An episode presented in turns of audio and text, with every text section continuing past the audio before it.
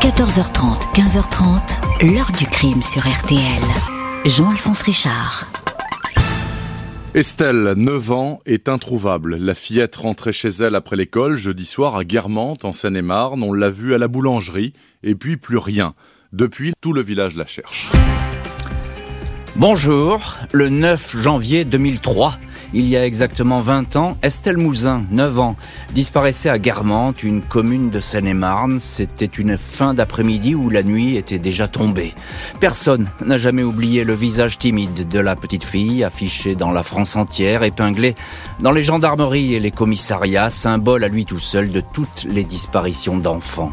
Si le corps d'Estelle Mouzin n'a à ce jour pas été retrouvé, l'enquête, après bien des tours et des détours, a permis de débusquer ses ravisseurs et assassins couple Michel Fourniret, Monique Olivier. Il a fallu attendre plus de 15 ans pour qu'il soit démasqué. Le nom du tueur en série était pourtant cité très tôt dans le dossier. Il y était resté obstinément en filigrane. Alors, a-t-on perdu trop de temps dans cette enquête? Pourquoi Fourniret, qui n'avait pourtant avoué d'autres enlèvements et assassinats, a-t-il nié si longtemps celui de Guermantes? Fourniret mort, Monique Olivier sera-t-elle jugée dans cette affaire? Question posée aujourd'hui à notre invité, Éric Mouzin, le père de la petite fille. 14h30, 15h30. L'heure du crime sur RTL. Dans l'heure du crime aujourd'hui, la longue enquête Estelle Mouzin. Il y a exactement 20 ans, à l'hiver 2003, cette écolière disparaissait brutalement dans une petite ville de Seine-et-Marne alors qu'elle rentrait chez elle. Début d'un insondable mystère et d'une tragédie inédite pour tenter de la retrouver. Ce jeudi 9 janvier 2003, aux alentours de 19h, Suzanne Mouzin rentre chez elle, un pavillon à l'angle de l'allée Swann, dans la petite commune de Guermantes. Elle a la surprise de trouver la maison vide. Sa fille Estelle, 9 ans, n'est pas là. Elle ne répond pas à ses appels. La nuit est tombée. La neige recouvre les rues. La mère pense aussitôt à un accident. Elle prévient son mari, Eric, qui habite au Vésiné, dans les Yvelines. Estelle a bien quitté l'école du Val de Guermantes peu après 18 h pour rentrer seule chez elle. Une demi-heure de marche environ dans les rues de la ville. Sur son chemin, elle s'est arrêtée à la boulangerie pour acheter une viennoiserie. Il lui restait alors une dizaine de minutes de marche dans un quartier calme et résidentiel. Personne n'a rien vu, rien entendu la silhouette d'Estelle Mouzin s'est évaporée dans ce décor paisible. La police est alertée.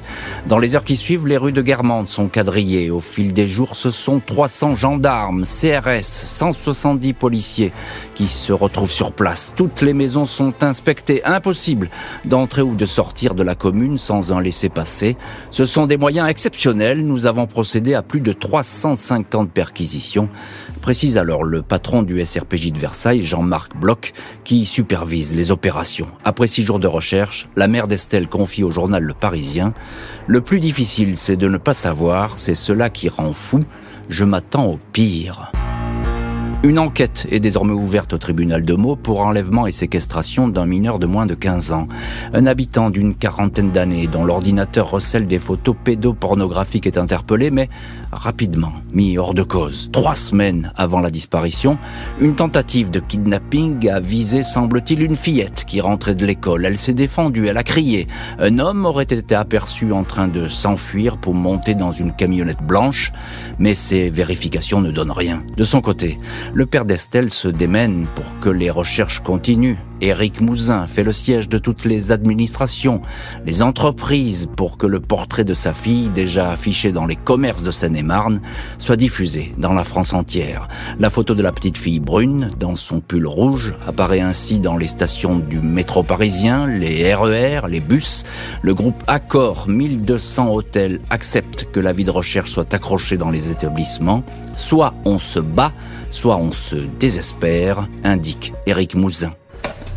Le 26 juin 2003, un peu plus de cinq mois après l'enlèvement d'Estelle, le dénommé Michel Fourniret, 41 ans, est arrêté à Ciné, en Belgique. Il essayait d'enlever dans sa fourgonnette la petite Marie Ascension, 13 ans. Elle lui a miraculeusement échappé. C'est un Français, déjà connu pour viol et agression sexuelle. Son épouse Monique Olivier, qui n'était pas sur les lieux du rapt, est d'abord entendue comme témoin par la police belge. Elle ne sait rien, mais un an plus tard, elle avoue six meurtres, puis huit, auxquels elle aurait participé avec son mari. Fourniret apparaît alors comme l'un des pires tueurs en série de l'histoire. Mais il dément toute implication dans l'affaire Mouzin. Ce jour-là, il se trouvait chez lui à Sarcustine, dans les Ardennes belges, facile à vérifier. Il a passé depuis sa maison un coup de fil vers 20h à son fils. Monique Olivier confirme cet appel. Les routes étaient enneigées, Sarcustine est à plus de 300 km de Guermantes. La piste fournirait paraît trop lointaine, trop compliquée aux yeux des policiers. Elle est donc abandonnée. Fourniret va continuer à intéresser la police, la justice, mais il va falloir patienter 14 ans pour que les investigations commencent vraiment à le cerner. 27 mars 2008, 5 ans après l'enlèvement d'Estelle Mouzin, Michel Fourniret, son épouse Monique Olivier comparaissent devant les assises des Ardennes à Charleville-Mézières pour cinq meurtres et deux assassinats de jeunes filles. Le cas Mouzin n'est pas au programme, mais on interroge tout de même le tueur en série. En effet, Monique Olivier a semé le doute avec cette petite phrase euh, sur la photo d'Estelle. Elle pourrait lui convenir, ça peut lui plaire, a-t-elle répondu. L'accusé remet un long document manuscrit à la cour.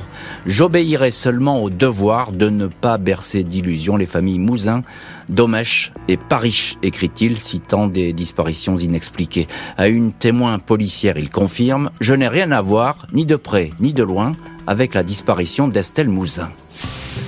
2016, huit ans après le procès, la police est alertée des confidences qu'aurait faites Monique Olivier à une co-détenue de la prison de Rennes, Milissa Petrovic.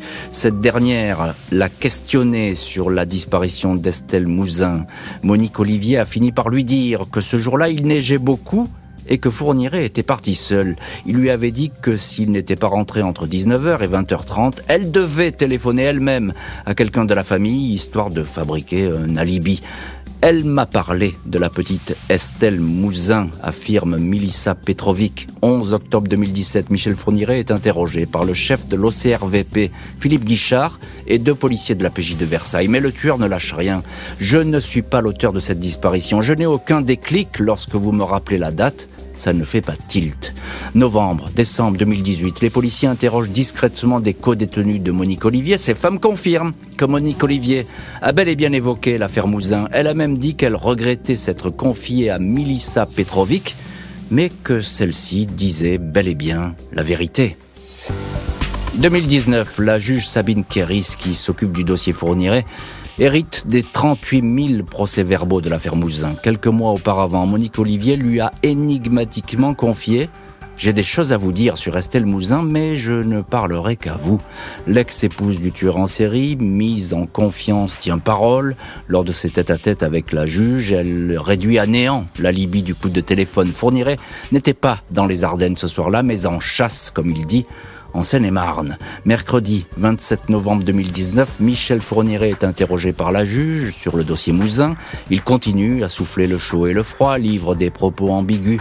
Il est flatté de retenir l'attention de la magistrate à qui il lance « Jouer avec un partenaire tel que vous, ça en vaut la peine. » Le tueur en série est mis en examen pour l'enlèvement, la séquestration et le meurtre d'Estelle. Trois mois plus tard, vendredi 6 mars 2020, Fourniret, 77 ans, admet avoir tué Estelle Mouzin, Michel Fourniret est passé de la phrase Il n'est pas impossible que je sois coupable à la phrase Je suis coupable, confirme un avocat. Éric Mouzin reste prudent. Je n'ai aucune confiance en Fourniret. Je ne sais pas s'il dit la vérité ou occupe juste le terrain, indique-t-il. Les aveux de Michel Fourniret et de Monique Olivier ne sont qu'une étape. Il va falloir savoir désormais ce qui est arrivé à la petite fille et où son corps repose.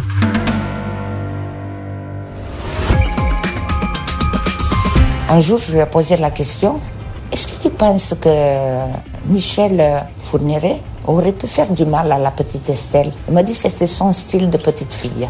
Monique Olivier, elle m'a dit que Michel Fourniret lui a dit Je pars à la chasse. La juge Sabine Kéris sait qu'elle ne peut pas s'appuyer sur Michel Fourniret pour obtenir des confidences sur les dernières heures d'Estelle. Le tueur en série est passé maître dans l'art de l'esquive, qui plus est sa mémoire semble lui faire défaut.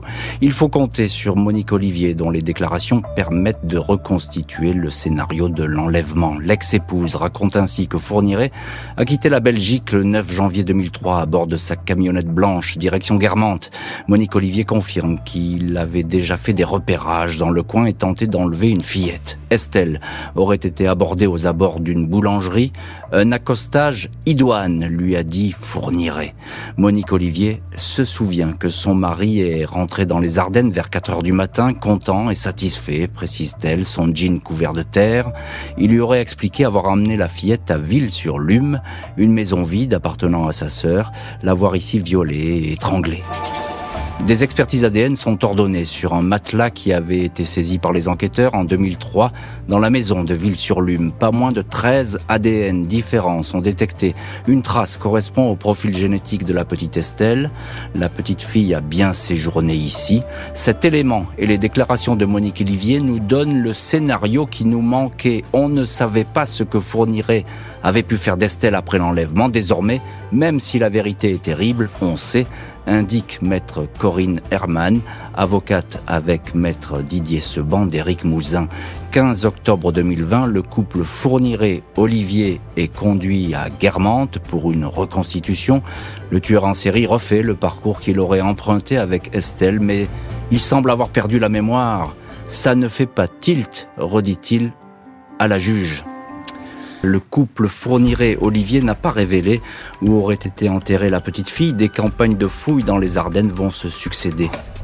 Juin 2020, des fouilles sont organisées dans un coin de forêt non loin de Ville-sur-Lume, dans les Ardennes, là où Estelle Mouzin a été séquestrée après son enlèvement. Recherche vaine. La juge Kéris revient au même endroit quatre mois plus tard, avec des moyens bien plus imposants. Michel Fourniret, Monique Olivier sont conduits sur place, mais le tueur en série demeure silencieux. L'avocat de l'ex-épouse, Richard Delgenès, assure que sa cliente collabore pleinement avec la justice. Elle a même posé des questions à son ex-mari elle est montée dans le camion où se trouvait Fourniret, explique l'avocat, pour qu'elle puisse lui demander où il avait déposé le corps d'Estelle. Il y a eu des échanges entre eux. Je pense qu'on n'est pas loin. Impossible de savoir si l'ogre des Ardennes, comme on le surnomme parfois, a vraiment perdu la mémoire. La campagne de fouilles s'achève sur un échec. Les enquêteurs savent que le temps presse, les recherches se succèdent et s'accélèrent. Mars 2021, Michel Fourniret, affaibli par la maladie, n'est plus présent lors des fouilles. Il est désormais incapable de répondre aux questions et doit être hospitalisé. 10 mai 2021, il meurt à l'hôpital de la Pitié-Salpêtrière à Paris sans avoir fait le décompte exact de ses meurtres et livré leur scénario. Monique Olivier devient l'actrice principale du dossier Mouzin, unique témoin susceptible d'indiquer où se trouve la petite fille témoin, d'autant plus précieuse qu'elle finit par dire qu'elle a joué un rôle dans la séquestration d'Estelle.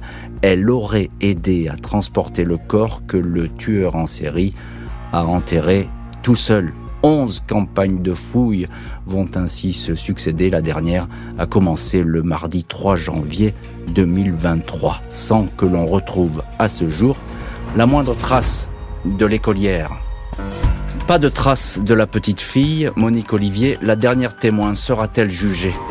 Monique Olivier, 74 ans, mise en examen pour complicité dans trois affaires de disparition, dont celle d'Estelle Mouzin, pourrait être jugée par une cour d'assises dans les mois qui viennent. C'est le souhait des familles d'Estelle, mais aussi celle de Marie-Angèle Domèche, 19 ans, et de la Britannique Johanna Parich, 20 ans, les autres victimes de Fourniret. Au journal L'Ardennais, Éric Mouzin confie que le dossier devrait être clôturé fin janvier 2023.